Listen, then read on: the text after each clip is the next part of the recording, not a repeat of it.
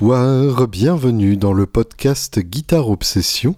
Je suis Julien Bitoun et j'ai avec moi une grenadine à l'eau parce que c'est quand même vachement rafraîchissant en ces temps plus que estivaux. Ah, j'espère que vous allez tous bien. Moi, je vais à merveille, puisque je viens de prendre mes places pour aller voir Raikouder à l'Olympia le 21 octobre. Oui, c'est loin, mais euh, telle est euh, la manière dont ça fonctionne. C'est-à-dire que si on veut avoir une chance de le voir autrement que de très loin et sans voir où est son bottleneck, eh bien, euh, il faut prendre ses places un peu en avance. Là, en l'occurrence, en plus, c'est des places qui coûtent à peu près la peau du sgeg. Et du coup, euh, en prenant des places ultra chères, on peut être carrément au troisième rang. Donc, je me suis dit, a priori, Raikouder vient très rarement en France. Donc, c'est un peu l'occasion ou jamais. Surtout que euh, il y a un moment où il va sécher et on sera tous déçus. Donc, euh, donc voilà, ça valait le coup et je pense que ce sera un, très beau concert. Euh, je sais même pas quand le dernier concert de, de Raikouder à Paris date. Je suis en train de chercher ça. Euh, j'ai bien l'impression que il est jamais passé à Paris auparavant. Ça me paraît quand même un peu délirant comme idée, mais en tout cas, euh, ces apparitions ont l'air de se faire rares.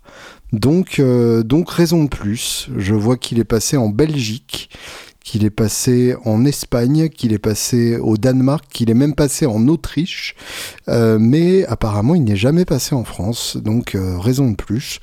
il a joué avec Nick Lowe au Palais des Beaux-Arts de Bruxelles en 2009. Il a joué à Anvers en 2009 aussi. Et la fois d'avant, c'était en 95 avec David Linley, et avant ça en 90 avec David Lydon. Ouais, donc effectivement, je ne me trompe pas complètement en vous disant que euh, les apparitions de Raikouder en concert en France sont à peu près aussi rares qu'un jour de froid en cet avril brûlant. Ouais, je, m'en suis sorti comme je pouvais de, cette phrase à rallonge, mais euh, ouais, je j'ai pas à pâlir, voilà. Raikouder, donc pour ceux qui ne connaissent pas, euh, l'homme qu'on entend sur Sister Morphine des Stones, sur l'album Sticky Fingers, et justement à l'occasion de cet enregistrement, Raikouder a montré à Keith Richards l'accord de sol ouvert, le fameux Open G, qui a euh, ensuite déclenché toutes les chansons des Stones euh, depuis euh, Sticky Fingers jusqu'à l'heure actuelle, en passant par Start Me Up, en passant par Tumbling Dice, enfin à peu près tous les bons riffs des Stones sont dérivés de cette rencontre avec Raikouder. Et Raikouder, c'était aussi le guitariste de Captain Beefheart à l'époque du premier album Safe as Milk, qui est un album que je vous recommande très vivement d'écouter. Captain Beefheart, pour ceux qui ne connaissent pas, c'est un protégé de Zappa euh, avec la voix de Howlin' Wolf, donc une énorme voix de croque-mitaine euh, qui chante sur des mesures impaires avec des guitaristes chelous. Et donc le premier de ces guitaristes chelous, c'était Raikouder, à l'époque où euh, Wolf était à son plus blues et son moins expérimental. Safe as Milk, donc même pour ceux qui n'aiment pas les bizarreries des albums classiques de Captain Beefheart comme Trout Mask Replica, qui est un excellent album, soit dit en passant, on y reviendra sûrement dans un prochain podcast. Safe as Milk, donc mérite d'être écouté et sera sans doute plus accessible pour vous. En tout cas, euh, Raikouder, euh, respect éternel. C'est aussi Raikouder que l'on entend sur la bande originale de euh, Paris, Texas qui est un film bouleversant et la bande originale l'est tout autant. C'est toute une bande originale construite sur des variations autour du thème de Blind Willie Johnson, Dark was the night, cold was the ground, qui est un instrumental de Blind Willie Johnson dérivé d'un vieux gospel qui joue euh, au bottleneck et c'est un instrumental absolument bouleversant. C'est le genre de le genre de morceau qui vous fait croire qu'il y a quelque chose derrière l'esprit humain de plus profond, de plus éternel et de plus puissant que ce qu'on soupçonne. Et euh, j'assume complètement le mysticisme de Monoprix de mes propos. Mais voilà, Dark Was the Night, Cold Was the Ground de Blind Willie Johnson, ça fait partie des choses qu'il est très important d'écouter Et d'ailleurs, je ne suis pas le seul à, en avoir jugé euh, autant, puisque ça fait partie des morceaux qui sont partis euh, dans l'espace avec la navette voyageur. Vous savez, cette navette euh, lancée dans les années 80, dans laquelle les scientifiques ont mis des, musiques qu'ils jugeaient représentatives de, la musique humaine. Donc il y a Johnny B. De Chuck Berry, il y a du, du Mozart. Et il y a Blan Willie Johnson, et avec un lecteur euh, de, disques pour que les extraterrestres puissent écouter ces disques, et avec un autre disque de son de la Terre, donc comme la pluie, comme euh, différentes langues, etc. L'idée est évidemment plus euh, symbolique que une réelle tentative de faire écouter du Chuck Berry aux extraterrestres. Et en même temps, je me dis si quelque part un Vénusien est tombé sur Dark Was the Night, Cold Was the Ground, autant vous dire qu'ils sont déjà tous en train de se mettre au bottleneck là-bas et qu'ils vont sans doute ne mettre une grosse mine parce qu'ils ont des doigts beaucoup plus longs. Donc euh, il est temps de commencer à bosser votre bottleneck pour euh, la guerre du shred contre les Vénusiens. Oui, j'en suis arrivé ici au bout de 6 minutes de podcast. Je pense que là, ça doit être quelque chose comme un record. Merci infiniment aux gens qui soutiennent ce podcast sur Patreon, patreon.com slash guitarobs, g u i t a r e o b s Pour l'instant, donc, ce podcast n'est pas publicitarisé et c'est grâce aux Patreonneurs, justement, euh, et euh, en, partie, donc, grâce à Clément Collat qui a rejoint la grande famille des Patreonneurs cette semaine, qui a rejoint juste pour mon anniversaire. Donc, euh, ça m'a fait extrêmement plaisir. Euh, effectivement comme, euh, comme cadeau d'avoir un, un qui a édité sa, sa souscription pour passer à une somme complètement délirante. Et merci euh, une fois de plus, parce que c'est déjà sa deuxième donation annuelle, à Thomas Ricavert, que je remercie autant que j'écorche son nom de famille. Je me suis lancé, voilà, je me suis sûrement planté, mais en tout cas Thomas, merci. Thomas avec qui nous avons abondamment échangé autour de notre geekerie commune et qui a décidé, tout simplement parce qu'il n'aime pas le système mensuel euh, de Patreon, de m'envoyer un PayPal euh, une fois par an.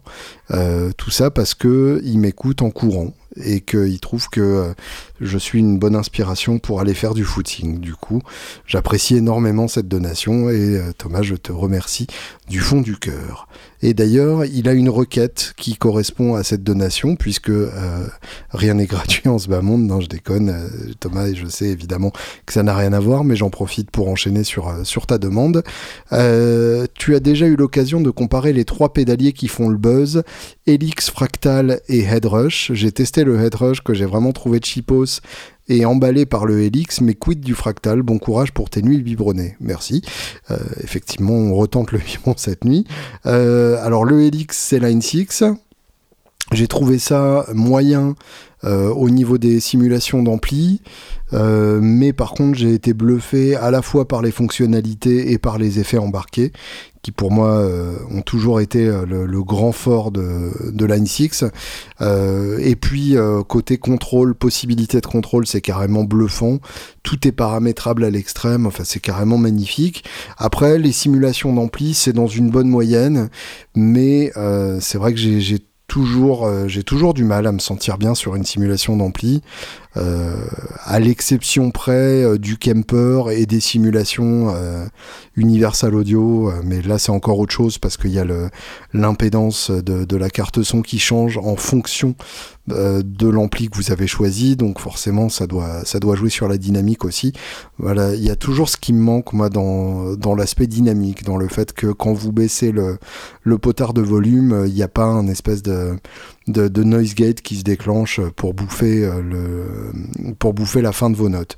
Euh, le fractal, eh ben j'ai pas testé. Euh, j'ai pas testé le dernier en tout cas le, je crois que le AX8 ou un truc comme ça, la version euh, pédalier. J'ai testé évidemment le XFX 2. J'ai trouvé que c'était très bien pour les extrêmes, c'est-à-dire gros son clair ou gros son saturé. Ça marche très très bien. Entre les deux, le crunch c'est plus délicat. Et le headrush, euh, je n'ai pas écouté. Je sais que c'est la même équipe que le Eleven Rack que à l'époque j'avais trouvé vraiment excellent, mais allez savoir ce que j'en penserais si j'avais réécouté entre temps. Et voilà, je pense que le, le Head Rush, faut que je me penche dessus parce que à partir du moment où j'avais aimé la le parti pris sonore du Eleven Rack, il y a des chances pour que j'aime euh, le parti pris sonore du Headrush. Euh, voilà, au niveau construction, je sais pas. J'aime bien l'écran qui a l'air plus gros. mais J'aime bien les gros écrans. Donc on verra. Euh, je, testerai ça à l'occasion et je vous ferai part de, mes impressions. Tout ça pour dire, c'est une bonne manière de répondre en gros que je ne sais pas. Voilà, et je ne peux pas. Et je reste planté là. J'avais commencé euh, la semaine dernière à vous raconter un peu mon top 10 euh, des albums préférés du monde entier de tous les temps. Et puis, euh, vous avez été plusieurs à m'envoyer les vôtres et j'aimerais bien vous les partager parce que j'ai trouvé que c'était vraiment rigolo de, comparer nos tops comme ça. vous me direz, c'est le principe de ce qui se passe en ce moment sur Facebook, oui. Mais là, c'est moi qui parle et du coup, forcément, c'est mieux, c'est plus simple. Et du coup, euh, voilà, il y a, pas mal de gens qui m'en ont envoyé et à chaque fois c'était chouette. Euh, je suis en train de les chercher en même temps, c'est pour ça que je pédale dans ma propre voix. Alors, on va commencer par ancienneté, par Laurie, qui est un des auditeurs les plus anciens et fidèles et qui nous vient carrément de l'autre côté de l'Atlantique et euh, qui précise Voici ma liste totalement dictée par l'importance que ces disques ont eu pour moi. Par exemple, You Living All Over Me de Dinosaur Jr. est meilleur que Hand It Over, mais Hand It Over a plus d'importance pour moi. Alors, effectivement, euh, c'est à peu près aussi comme ça que je suis parti pour ma liste euh, perso. C'est que si un album me plaît plus à l'heure actuelle, mais que j'ai plus écouté l'autre, je choisis plutôt l'autre. Alors, le Wu-Tang Clan Enter the 36 Chambers. Euh, ça, pour le coup, ça fait pas partie de ma culture. Je sais qu'a priori, j'adorerais, mais euh, je me suis pas encore penché dessus. Metallica Live Shit, ça c'est cool. C'était un, coffret qui est sorti euh, sur la tournée du Black Album donc au début des années 90, une tournée absolument euh, pharaonique et euh, un album pharaonique aussi et un coffret pharaonique. Je crois que c'était un coffret genre 5 cassettes ou un truc comme ça, donc il y avait plein de live dessus et effectivement c'est à chaque fois des performances euh, assez redoutables. Dinosaur Jr. Handed Over, donc pour ceux qui ne connaissent pas Dinosaur Jr., c'est le groupe de James Esquisse qui est le patron de la Jazzmaster dans la fuzz. Et euh, ça fait effectivement partie de, ces groupes qu'il faut absolument écouter. Euh, Handed Over n'étant pas forcément effectivement le choix évident euh, pour se pencher euh, sur, sur leur carrière, puisque c'est vraiment les, premiers albums qui sont les, grands classiques du genre. Green Mind qui, est, qui est excellent et évidemment You're Living All Over Me qui est le, grand classique de, la première époque. Après, moi j'avoue que Dinosaur Jr., j'ai un faible tout particulier pour l'album Farm. Euh, un album avec des grands géants de d'herbe dessus. Et euh, c'est un album qui m'a particulièrement touché euh, parce que ça correspondait à une époque où j'avais besoin de cette musique là en tout cas c'était c'était très bien. Et on va s'en écouter une fois que j'aurai fini de lire ce, ce, classement. Neil Young Live Rust. Bah oui effectivement alors j'ai pas de Neil Young dans mon classement et c'est vrai que ça fait partie de, de mes grands regrets euh, mais justement, j'ai eu tellement de, de Neil Young euh, entre les oreilles qu'il n'y en a pas vraiment un qui ressort plus qu'un autre. Peut-être éventuellement euh, After the Gold Rush, qui est magnifique effectivement, mais même pas forcément euh, complètement. Euh, Live Rust, donc, est euh, sorti à la même époque que Rust Never Sleeps, la période vraiment crado de, de, Neil Young, bruitiste, et justement, comme par hasard, une période qui a lourdement influencé James Keys de, de Dinosaur Jr. Gangstar Moment of Truth, ça pareil, j'ai pas ça dans ma culture. Outcast Aliens, ça effectivement c'est bien barré c'est bien classe.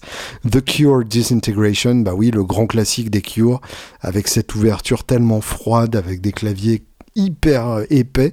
C'est un très très bel album. Après, faut quand même, euh, faut quand même être en forme pour écouter ça, parce que euh, ça a tendance à, à déprimer un peu la gueule des gens. My Bloody Valentine Loveless, ça je sais que ça fait partie des choses que je suis susceptible d'adorer mais euh, sur lesquelles je ne me suis pas encore penché. The Smith, The Queen is Dead, oui effectivement, euh, j'ai eu une grosse période des Smiths et euh, guitaristiquement c'est hyper inventif. Johnny Marr, avant d'être l'homme avec la signature Jaguar magique qui a donné envie de Jaguar à tout le monde, est un styliste de, la guitare qui joue énormément avec du chorus, qui joue énormément avec des capodastres, qui maîtrise parfaitement aussi la douce corde et, euh, et les effets, notamment un trémolo énorme sur, euh, sur How Soon Is Now. et d'ailleurs, on va plutôt écouter ça et Dinosaur Junior, on réécoutera plus tard. How Soon Is Now de The Smith, parce que c'est un effet carrément incroyable qui a été obtenu en fait avec, je crois, quatre twin reverb avec leurs trémolos respectifs désynchronisés et du coup ça donne ce, ce trémolo vivant qui se promène euh, en pattern comme ça. C'est carrément sublime. Et puis évidemment la voix de Morisset par-dessus, c'est quand même quelque chose d'assez grandiose. Et euh, Fugazi Repeater, donc qui, euh, clôt ce top 10 de Laurie, que je remercie au passage. pareil, Fugazi, c'est des choses que je n'ai pas écoutées en profondeur et sur lesquelles il va falloir que je me penche. En attendant, donc How Soon Is Now de The Smith.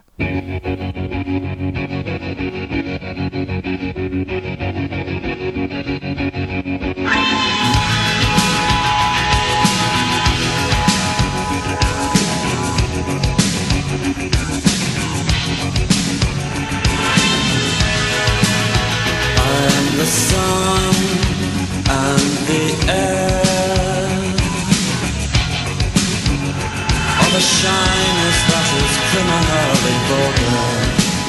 I am sun and air of nothing in particular. You should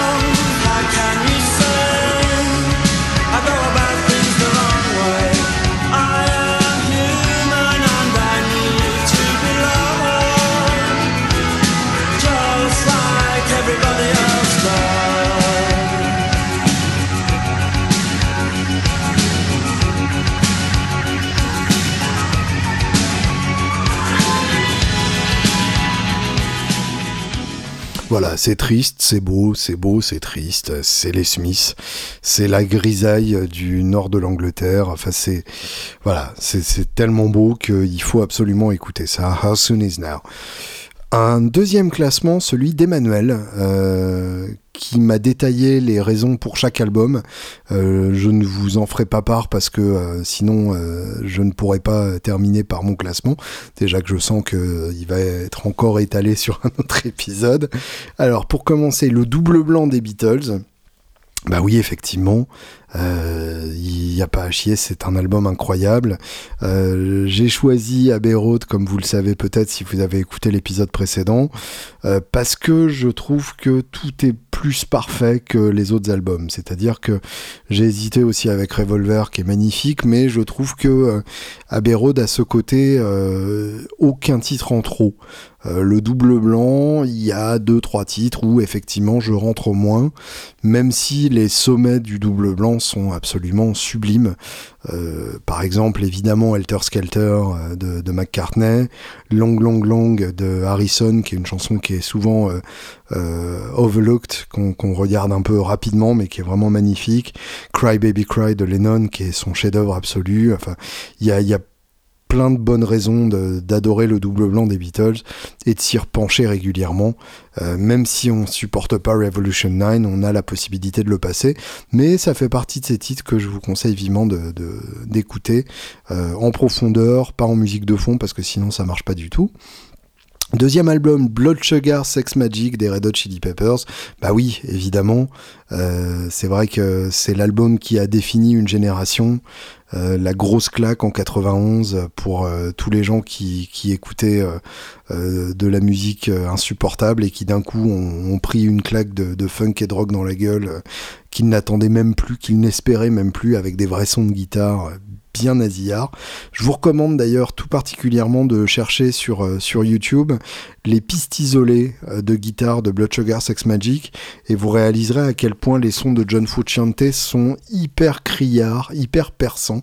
Il y a que du haut médium et euh, en fait l'épaisseur de, l'album vient de la section rythmique et c'est un bel exemple de justement comment faire sonner un groupe et pas seulement un son de guitare isolé qui sonne très bien mais tout seul. Là, il y a vraiment un effort de groupe derrière le son et euh, ça donne quelque chose d'infiniment plus intéressant. Troisième, Maggot Brain de Funkadelic. Oui, effectivement, Funkadelic, ça fait aussi partie des choses hyper intéressantes.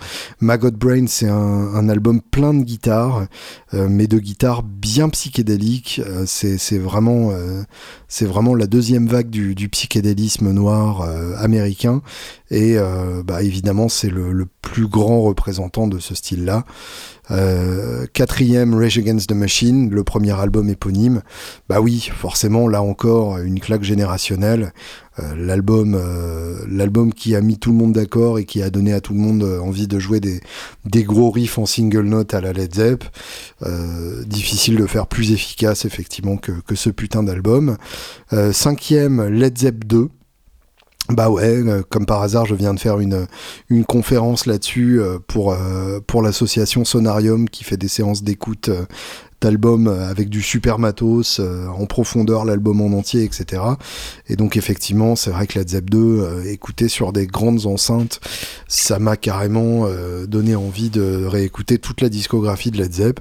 C'est marrant, c'est quelque chose qu'on a tellement entendu et tellement écouté que c'est pas forcément quelque chose auquel on revient si souvent, mais il faut revenir à, Led Zepp, c'est important. Someday My Prince Will Come de Miles Davis, bah oui, effectivement, euh, c'est la période où Coltrane est dans son groupe, donc forcément ça marche euh, magnifiquement bien. Miles, il y a plein d'albums intéressants. Euh, personnellement, je suis tombé très profondément dans In a Silent Way, que je trouve euh, absolument magnifique et euh, un album qu'il a fait pour une bande originale d'un documentaire sur le boxeur Jack Johnson. Euh, cherchez ça, Miles Davis, Jack Johnson. C'est aussi avec John McLaughlin à la guitare et bah, c'est carrément rock et ça marche vraiment très très bien.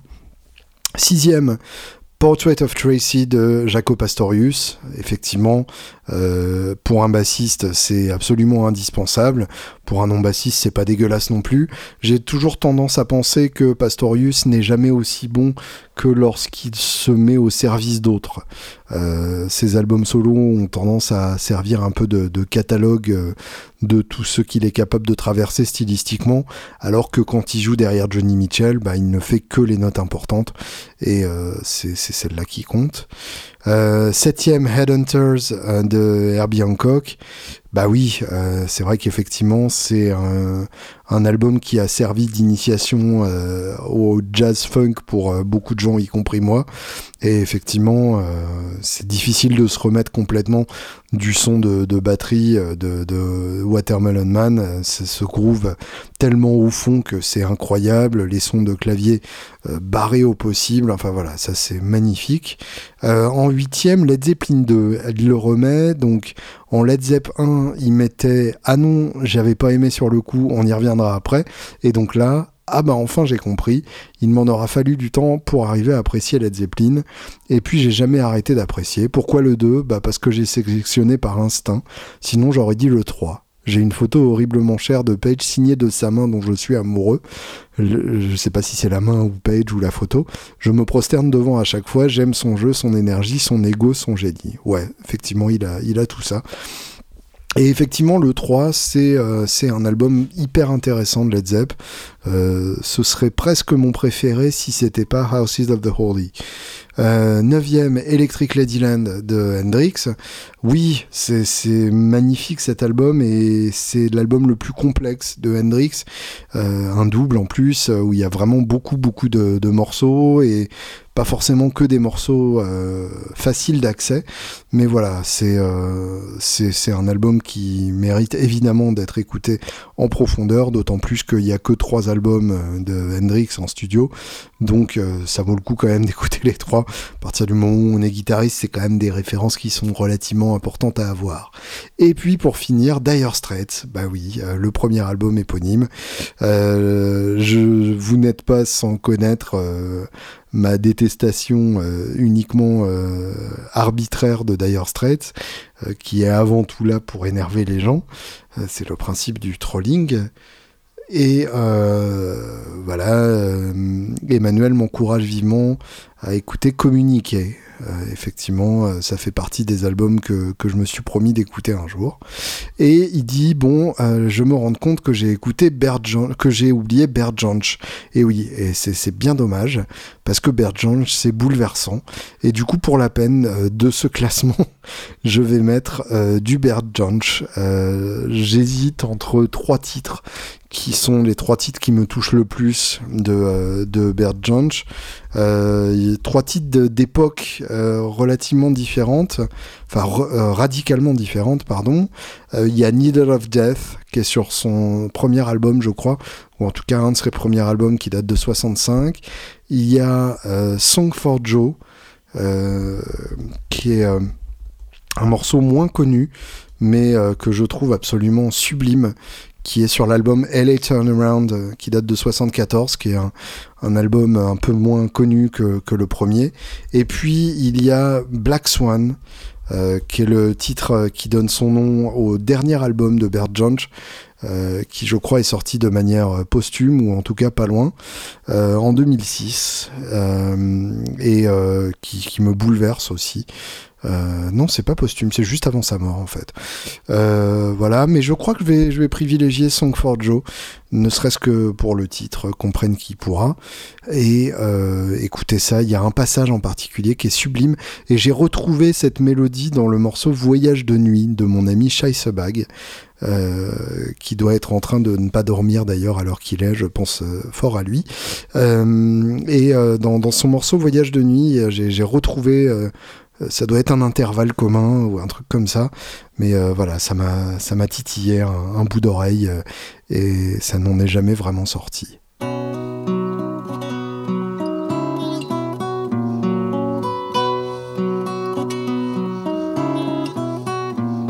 Now it's one for Joe, don't let your man go. He's a dreamer, darling, he's even kinda slow. I don't believe the tales he tells, but they're always nice to hear. He's a dreamer girl, always keep him near.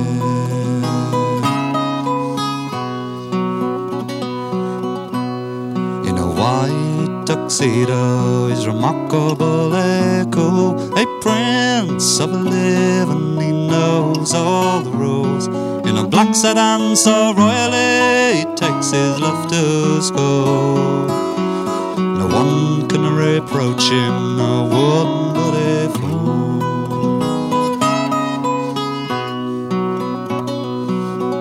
Évidemment, ça ne s'appelle pas Song for Joe, mais One for Joe. Voilà, désolé, euh, mais c'est quand même pour Joe, donc c'est ça qui est important. Euh, dernier classement, celui de Grégory, qui me dit Hello John Papa. Bah oui, effectivement. Euh, le top 10, donc, tu parles peu de punk rock, soit tu n'aimes pas et auquel cas passe ton chemin, soit tu connais peu, ça tombe bien, moi ça fait 25 ans que je baigne dedans. Eh ben, le punk rock, pourquoi pas? En fait, je sais pas exactement ce qu'on peut entendre par ça j'ai l'impression qu'en fait, euh, euh, j'aime le rock et j'aime le punk, mais le punk rock, je sais pas trop ce que c'est. J'aime bien l'attitude punk dans tout ce que j'écoute, en fait. J'ai l'impression que qu'il y a autant de punk dans Charlie Patton que dans John Zorn. Et je recherche le punk dans tout ce que j'écoute, mais pas forcément dans du punk. premier, donc London Calling The Clash. Oui, bon là forcément, mais ça va au-delà du punk. C'est de la grande musique. London Calling, c'est là encore un, double album qui est, euh, bourré à rabord de morceaux incroyables. En plus, référence aux, 50s avec la reprise de Brand New Cadillac. Bref, c'est incroyable. Le chant de, Joe Strummer est juste magnifique. Euh, quand, il faut jouer les morceaux, il les joue carrément. Euh, enfin, c'est incroyable. deuxième, No Division or Caution, Hot Water Music. Parce que Chuck Reagan est le, Bruce, est le Bruce Springsteen du punk rock. Ok, très bien. Je ne connaissais pas, mais j'écouterai. Opposite to The Burning Heads, parce que c'est le meilleur album de rock indépendant jamais produit en France, le Sandinista des années 2000, Sandinista donc un album d'éclage justement. Euh, Burning Heads, oui, je, les avais vus à Brest à l'époque où j'habitais là-bas et je m'étais bien éclaté. Something to Write Home About de The Get Up Kids, parce qu'en termes de power punk, pop punk, ils sont 100 fois au-dessus de tout le monde, comme tu y vas, jeune homme, mais en même temps, j'ai pas écouté donc je ne sais pas. ST Christy Front Drive, parce que c'est calme, intense et magnifique. Décidément, tu as que des références que je n'ai pas, donc c'est cool. C'est à ça que servent les listes. Relationship of Command at the Drive-In, oui. Alors là, pour le coup, ça, ça fait partie des références que j'ai. Si je ne me trompe pas, Relationship of Command, c'est le dernier album de At the Drive-In avant leur séparation, leur séparation qui a duré donc jusqu'à euh, l'année dernière où ils ont sorti un album par ailleurs excellent, euh, donc troisième album du groupe en 2000 effectivement, et euh, pour moi effectivement le, meilleur album de the Drive-In avec un côté complètement épileptique, Omar Rodriguez Lopez à la guitare avec des effets partout, et puis surtout des constructions de riffs, on se demande vraiment où il est allé trouver un truc pareil. C'est, magnifique, c'est bizarre, c'est bouleversant, c'est chanté chelou, enfin c'est, c'est écrit chelou, euh, y a, tout, tout est bien là-dedans. C'est important d'écouter euh, Relationship of Command. Euh, donc voilà. Et euh, Ensuite, Dear You de Joe Breaker, parce que tellement influent, bah désolé, euh, pas sur moi pour l'instant. New Wave de Against Me, parce qu'ils sont le meilleur groupe de punk rock à l'heure actuelle. Alors ça je connais pour le côté tabloïd, mais euh, je ne me suis pas penché sur la musique, donc je le ferai. Mouche, Mosh de Leatherface, parce qu'ils ont incarné le désespoir prolétaire britannique de la fin des années 80 tellement viscéralement et magnifiquement. Ok. Donc comme quoi il n'y avait pas que les Smiths pour faire ça. Clumsy Ashtray de Semayam, Samyam, parce que Jason Biboot est le meilleur chanteur de l'histoire du punk rock. Bah décidément, ça c'est un classement chouette parce qu'il n'y a que des trucs à écouter, euh, puisqu'il n'y a que des trucs que je ne connais pas. Donc merci beaucoup Grégory pour tes excellents conseils et on va euh, sans plus attendre se mettre un petit At the Drive-In dans la gueule. Euh, le single, en tout cas le titre connu de Relationship of Command, One Armed Scissor. C'est chelou, mais c'est beau.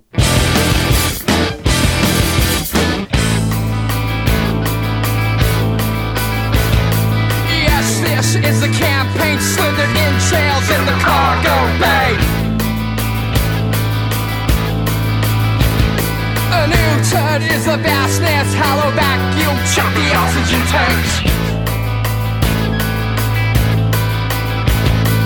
They hibernate, but how they kiss the ground, pucker up and kiss the asphalt now. Thesis, amputations, winter glare, wings, it has access now.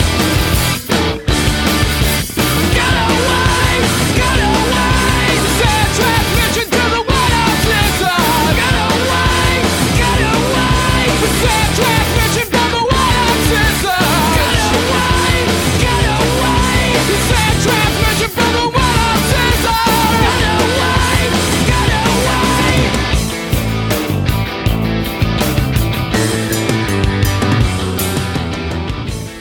Voilà, One Arm Scissor de At the Drive-In, un putain de groupe qui mérite euh, vraiment toute votre attention. Et puis, euh, vous vous souvenez peut-être, si vous avez écouté le podcast de la semaine précédente, de la semaine dernière, si vous l'écoutez euh, dans la semaine en question, j'avais terminé la chronique sur un titre mystère dont je ne vous avais pas donné le titre, dont je ne vous avais pas donné le groupe. En gros, je ne vous avais absolument rien dit et je vous avais laissé vous démerder comme ça. Et euh, bah voilà, euh, le suspense a assez duré.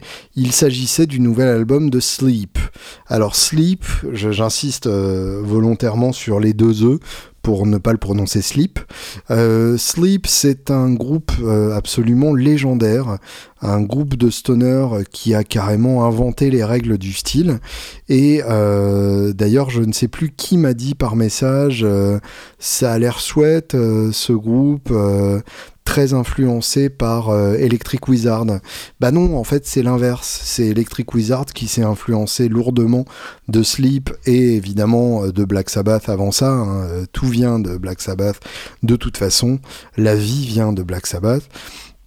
Donc Sleep, le groupe de, stoner ultime, euh, à la fois musicalement et dans les paroles, euh, le groupe de stoner ultime dans les paroles, tout simplement, puisque tous leurs morceaux parlent de fumer du cannabis, euh, sans aucune exception. Il n'y a pas un seul titre qui soit sur un autre sujet, et finalement, c'est cette constance d'écriture qui est particulièrement précieuse chez eux. un groupe californien, je crois, qui a commencé dans les années 90, mais dont le véritable grand album date euh, de, la fin des années 90. en fait, c'est une histoire un peu compliquée. Euh, que je m'en vais vous raconter sans plus attendre. Euh, donc les deux premiers albums de Sleep s'appellent Volume 1, sorti en 91. Volume 1 qui est évidemment une référence à Volume 4, l'album de, Black Sabbath qui est à tomber par terre.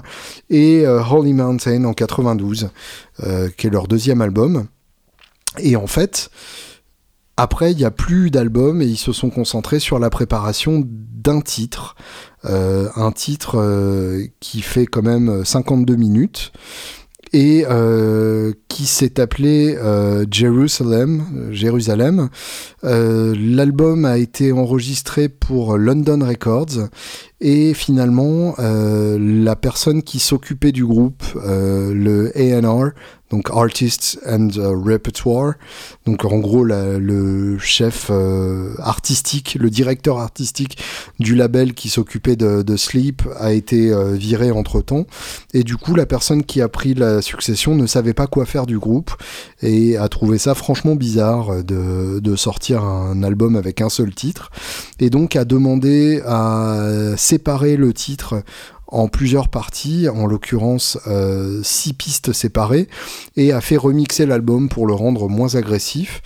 Donc euh, ça a donné l'album euh, Jerusalem qui est sorti en 99, ouais c'est ça.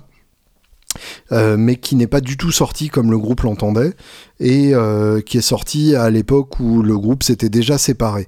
Euh, le groupe ayant arrêté de, jouer ensemble justement suite à ces galères-là avec la, maison de disques. En gros, le, titre a été enregistré en 96. Donc en gros, euh, 4 ans après Holy Mountain, donc ils ont mis 4 ans à le préparer, et puis après c'est devenu le bordel, donc ils se sont séparés, l'album est sorti. Et puis euh, finalement, il est sorti sous sa version originale, sous la version euh, sous laquelle il voulait la sortir, en 2003 sous le nom Dope Smoker, donc euh, fumeur de, de dope. Dope Smoker, donc il y a eu deux rééditions différentes dans deux labels différentes différents.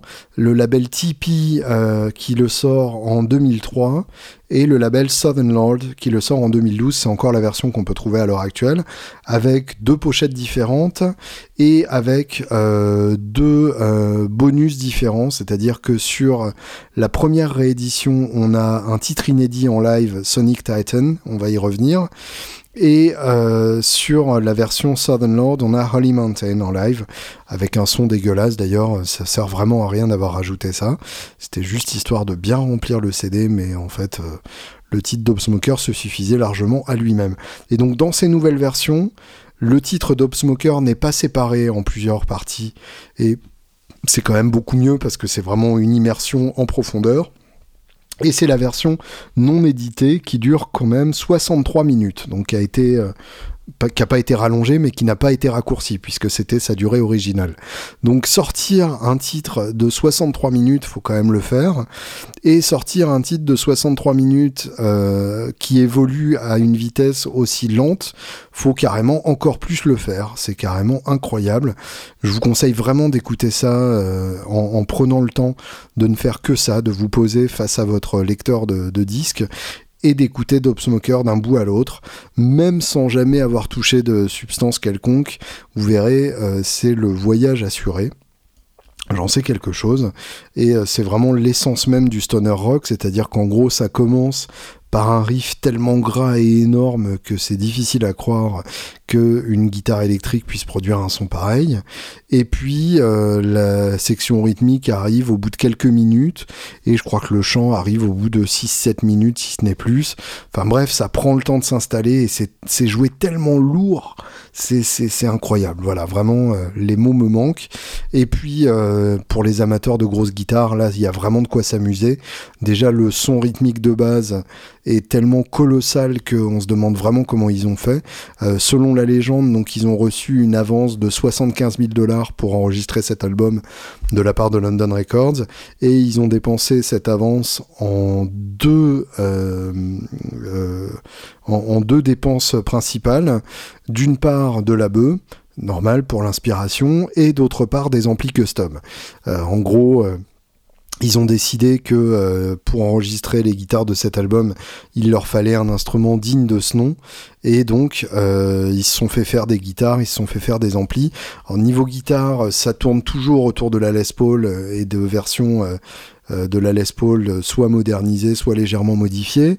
Niveau ampli, c'est assez mystérieux. C'est aussi mystérieux d'ailleurs de savoir combien de, pistes de guitare il y a en même temps. Euh, combien de fois il l'a doublé, triplé, quadruplé, quintuplé. Euh, ça, c'est très, très très difficile à savoir. En tout cas, j'aimerais beaucoup avoir les sessions euh, complètes face à moi sur une table de mixage et pouvoir écouter séparément toutes les guitares qui constituent ce mur du son. Mais là, vraiment, le, terme mur du son n'a jamais été aussi peu galvaudé, n'a jamais été utilisé aussi autant à propos. Euh, ce qui est sûr, c'est qu'il y a du Matemp dans le lot. Matemp étant un dérivé de, Orange, mais euh, très haut de gamme. Euh, c'est ces amplis verts qui ressemblent à des oranges, mais en beaucoup plus solide, en beaucoup plus puissant, en beaucoup plus simple. Et euh, quand on regarde euh, une vidéo en particulier de, Sleep, on voit qu'il y a une tête principale Matemp, une deuxième tête qui sert d'ampli de, de, puissance uniquement, et une troisième tête qui est euh, nommée Slave, donc qui doit recevoir le signal d'une autre et le suramplifier. Euh, faut savoir que le, le, son de Matt Pike, puisque c'est son nom, donc le guitariste de Sleep, euh, je le répète, Matt Pike. C'est très important de, retenir ce nom parce qu'il est, c'est, un guitariste exceptionnel. Le son de Matt Pike vient avant tout du volume. C'est euh, la même logique finalement que, euh, que Angus Young, que Malcolm Young, pardon, n'importe quoi. la même logique que Malcolm Young de, de jouer avec un tel volume que finalement le son est fait par ce, cette sensation que vos os remuent et, que tout votre crâne remue sous l'effet du volume. Euh, sur scène à l'heure actuelle, il utilise des oranges, probablement pour une question de, de moins cher à trimballer que des Matemp et du coup à pouvoir avoir un backline assez facilement sans avoir de mauvaises surprises. On l'a vu aussi sur Soldano, on l'a vu aussi sur Mesa. Enfin, en gros, euh, il utilise à peu près ce qu'il veut et il aura toujours ce son énorme. Donc euh, ça me ça me laisse penser que c'est un tout petit peu dans ses mains, comme Malcolm Young finalement. Et donc son setup est intéressant. C'est euh, des Thunder Verb euh, qui sont des amplis plutôt clean, euh, poussés. Donc euh, là encore, vraiment l'esprit plexi clean de, Malcolm. Et donc il a deux stacks de chaque côté de son rig, c'est-à-dire qu'il a quatre stacks qui sont tout à gauche et tout à droite, et au milieu, je suis en train de faire les gestes en même temps que j'enregistre, je ne sais pas pourquoi, et au milieu, il a deux dual dark, donc six amplis en tout, et les deux dual dark sont là pour amener euh, un peu plus de, distorsion, puisque c'est des amplis euh, plus, euh, plus saturés que les Thunder Verb, et ce sont des amplis qu'ils switch. En d'autres termes, les Thunder Verb restent toujours sur le même son, alors que les Dual Dark passent d'un son relativement saturé à un son sursaturé pour de la texture. Donc c'est euh, une manière aussi de faire varier les textures en live. Parce que c'est ça qui est fascinant avec Sleep, c'est que ça a beau être toujours le même type de son, les textures évoluent dans le temps, c'est une espèce de, de gros animal qui mute sous nos yeux. Euh, un peu comme un ver des sables géant qui aurait des dents qui poussent au fur et à mesure. Euh, les psychanalystes d'entre vous me diront pourquoi c'est cette image qui me vient en tête. Euh, en tout cas, voilà, Dope Smoker, donc, qui date de 99 et qui était jusqu'à il y a une semaine le dernier album en date de Sleep, puisque Sleep n'existait plus. Sleep s'est finalement reformé euh, il y a quand même déjà un bout de temps, en 2009, euh, avec la formation d'origine, donc euh, à la batterie Chris Akius et Al Cisneros, qui est le chanteur et bassiste du groupe. Donc évidemment euh, le, membre euh, important avec Matt Pike, même si euh, la batterie est hyper importante dans Sleep aussi. et finalement donc Jason Rudder, le, batteur de Neurosis, un groupe directement influencé justement par Sleep, est venu remplacer Acus en 2010. Et donc il tourne avec cette formation là depuis. Euh, et ils rajoutent de temps en temps euh, des titres inédits dans leurs concerts, mais aucune information n'avait fuité sur ce nouvel album. Euh, personne n'en savait rien, et puis comme ça, par surprise, ce vendredi 20 avril, c'est sorti comme ça, euh, sans, sans, prévenir. Moi, j'ai appris ça par la, euh, par la newsletter de euh, Third Man Records. Et oui, tout simplement parce que cet album est sorti sur Third Man Records, le label de Jack White incroyable. Mon groupe de stoner préféré avec mon artiste de rock préféré. finalement, c'est quasiment émouvant de se dire que ces gens-là ont été dans la même pièce à un moment de l'histoire de, de, de, la musique et que peut-être qu'ils se sont entendus au point qu'un jour on aura un duo entre les deux. Euh, je me prends à, rêver. Donc cet album est sorti comme ça sans prévenir. Il s'appelle The Sciences et il est sorti donc le 20 avril. Je dis ça euh, pas pour insister, mais parce que c'est pas par hasard. Euh, avril, donc 4 en anglais, et 20, euh, 420, qui est donc la date des stoners. Euh, je ne sais pas d'où vient cette tradition, mais le 20 avril, donc, c'est le, code, le code des fumeurs de bœufs. Et. Donc il y a cette tradition le, 20 avril de, de fêter la fumette sous toutes ses formes. Euh, et c'est donc le chiffre magique des, euh, des stoners, 420. Euh, donc c'est hyper logique qu'il l'ait sorti juste à cette date-là et, par surprise en plus. Coup de chance, ça tombe un vendredi, qui est le jour de sortie des albums désormais toutes les semaines. Donc, donc voilà. Et je vous le dis tout de go, c'est désormais mon album préféré de Sleep. Il a détrôné Dope Smoker que j'adorais pourtant, plus que j'adorais. Euh, je, cassais les couilles de tous les gens que je connais avec ça. Mais euh, là, je trouve que euh, The Sciences va encore plus loin tout simplement parce que il y a six titres au lieu d'un seul et que en fait ils en ont profité pour diversifier très légèrement leur approche musicale, c'est-à-dire qu'on retrouve évidemment l'énorme son de Dope Smoker, on retrouve ce type de riff très influencé par Black Sabbath, mais euh, poussé au niveau X, et en même temps, il profite de ces six titres pour développer six ambiances relativement différentes. Évidemment, si vous l'écoutez de manière un peu discrète, distraite, pardon, discrète, si vous l'écoutez pas fort. Euh, il y a de gros risques pour que vous passiez complètement à côté des passages d'un titre à l'autre, mais si vous prenez vraiment le temps de rentrer dans cet album, comme je l'ai fait, euh, vous ne serez pas déçu. Euh, c'est pour moi l'album de l'année, et il y a de grands risques pour que ça le reste. Et justement, c'est marrant parce que il se battra sans doute pour le titre d'album de l'année dans mon cœur avec l'album de Jack White, Burning House Reach. Donc finalement, euh, Third Man Records a de toute façon sorti l'album de l'année, quoi qu'il arrive. Euh, ça s'ouvre sur The Sciences, euh, qui est un, instrumental de 3 minutes, qui est en fait une reproduction de, la manière dont ils ouvrent leur concert en live. Donc il n'y a pas la section rythmique et Matt Pike fait des bruits de, de kill switch tout seul, donc euh, sans doute avec son sélecteur. Vous savez comment on fait sur une Les Paul. On coupe le volume d'un des micros et on ouvre le volume euh, de l'autre.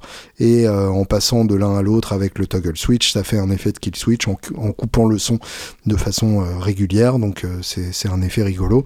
Et c'est un morceau que je saute à chaque fois que j'écoute l'album, puisque une fois que j'ai compris le principe, on passe direct à Marijuana Steam donc le thème du marijuanote euh, qui regroupe donc marijuana et euh, astronaute. Ne me demandez pas euh, pourquoi et euh, je ne veux pas franchement le savoir.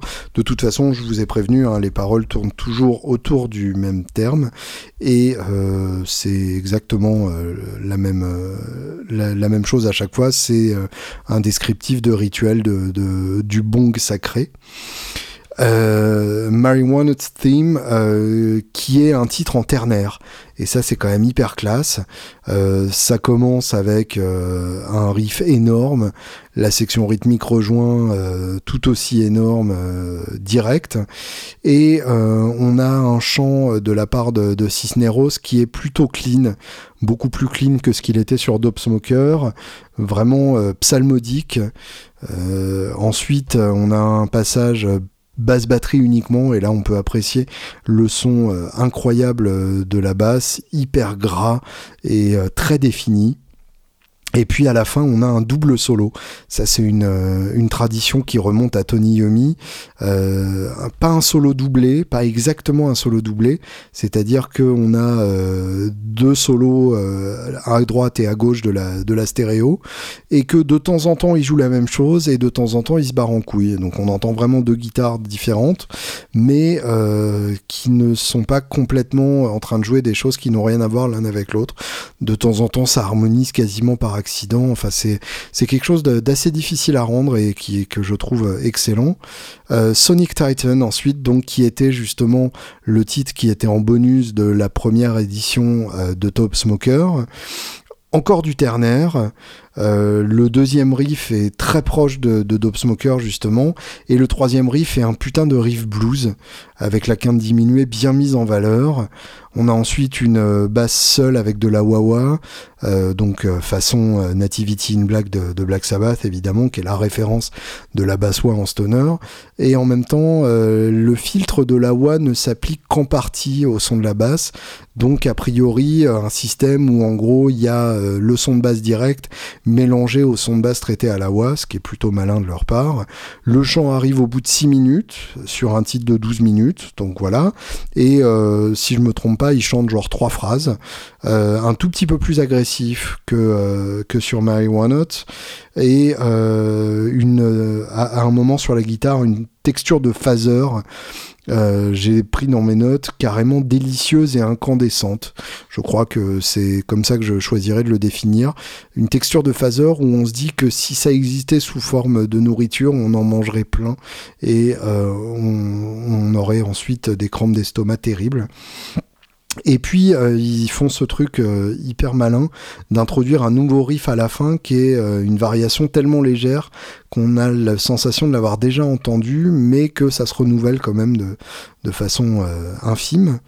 le plus gros morceau, c'est le quatrième, donc, qui dure 14 minutes 23, Antarcticans Thawed, donc les, les Antarcticains décongelés. Euh, c'est encore une, idée de, droguer. Euh, et justement, euh, le thème, le, le, nom est assez bien porté puisque c'est vraiment un morceau glacial avec une ambiance très froide. Ça ouvre sur une seule note de basse. Le chant arrive au bout de deux minutes. Là, il est saturé justement façon Dope Smoker, saturé dans dans la manière de chanter, hein, pas dans le traitement du son. Euh, il y a un break à un moment qui ralentit encore plus par rapport à, un titre qui est déjà très long, donc on explore vraiment les abysses du tempo. Et euh, au bout de 10 minutes, il y a un solo qui est carrément pour moi le meilleur solo de toute l'histoire de Sleep. Et pourtant sur Dope Smoker, il y en a régulièrement qui sont excellents dans, les 60 minutes. Mais là, celui-là, euh, avec la wah et un délire de, de panoramique, en gros la guitare qui se balade dans tous les sens, c'est carrément terrible. Le cinquième titre, l'avant-dernier, Giza Butler, évidemment euh, un hommage à Geezer Butler, le, bassiste de, Black Sabbath. Un morceau de 10 minutes, euh, intro donc en clean avec phaser et délai, ambiance très poisseuse, toujours pesante, moins sursaturé, donc ça donne un léger repos pour les oreilles, euh, avant évidemment qu'ils réintroduisent les, grosses guitares, parce qu'il faut quand même pas déconner. Euh, les grosses guitares entrent en même temps que la voix, donc à deux minutes, euh, et en même temps le temps double, c'est-à-dire qu'on était dans un temps hyper ralenti, et le temps accélère au moment où les grosses guitares et le chant entrent. Avant ça, le côté hyper pesant et mélange de clean et de saturé, moi ça m'a fait penser à un groupe qui s'appelle Earth. Euh, que je vous recommande très vivement d'écouter, qui est là aussi euh, très, euh, très présent dans le milieu stoner. à la fin, il y a un riff ternaire qui est absolument magnifique, qui est introduit par la basse solo et qui, pour moi, est le meilleur riff de, de, cet album. Et puis, il y a une phrase dans les paroles que je ne pouvais pas ne pas citer The pterodactyl rise again. Le ptérodactyle se relève. Et ça, pour moi, c'est carrément magnifique. C'est ce symbole du phénix, euh, euh, évidemment, qui symbolise la résurrection de Sleep, qui ressort un album après 20 ans euh, sans nouvelles. Euh, mais sous la forme d'un ptérodactyle, parce que c'est tellement plus cool. Et ça se termine donc sur un instrumental, The Botanist. Euh, le riff d'intro euh, est carrément tellement lourd qu'on a l'impression que c'est le plus lourd de l'album, et puis finalement quand on réécoute l'album, on a l'impression que chaque riff est le plus lourd de l'album. On a ce, ce, talent incroyable de la part de Sleep, cette capacité inespérée de trouver sans arrêt des riffs. Dieu sait si on a tous ce en tant que guitariste qui compose pour des groupes de trouver des riffs intéressants, euh, de trouver des manières de, les tourner qui ne sont pas déjà entendus mille fois.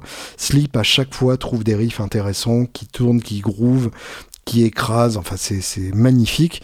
Et là en plus sur The Botanist, ils harmonisent en majeur le riff, donc c'est très inattendu et ça marche euh, carrément magnifiquement.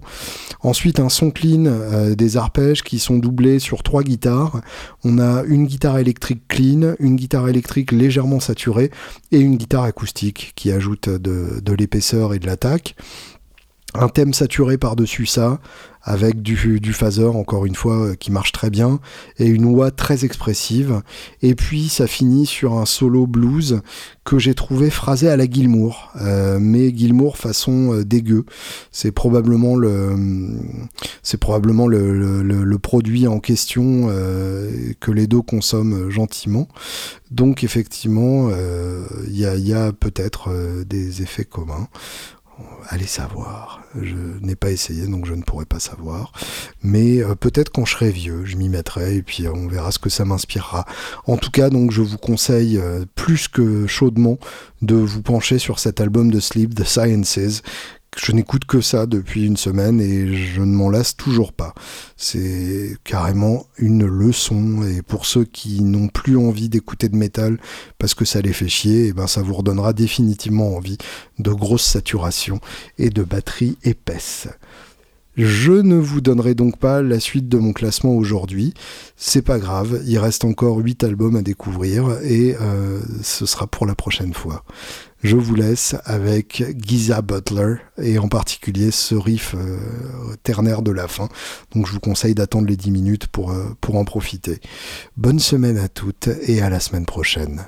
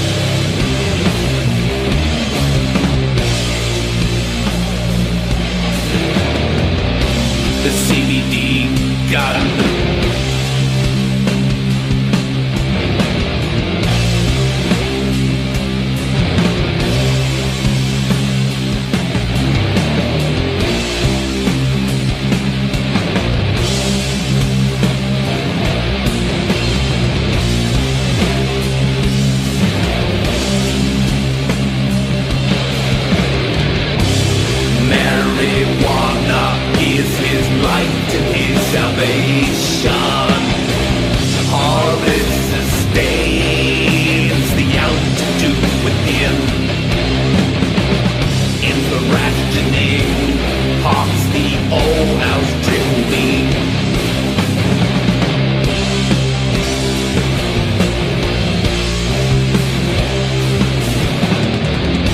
The chalice cup billows and the freedom songs are listens to the family with its own love. Let the inner God be for the healing.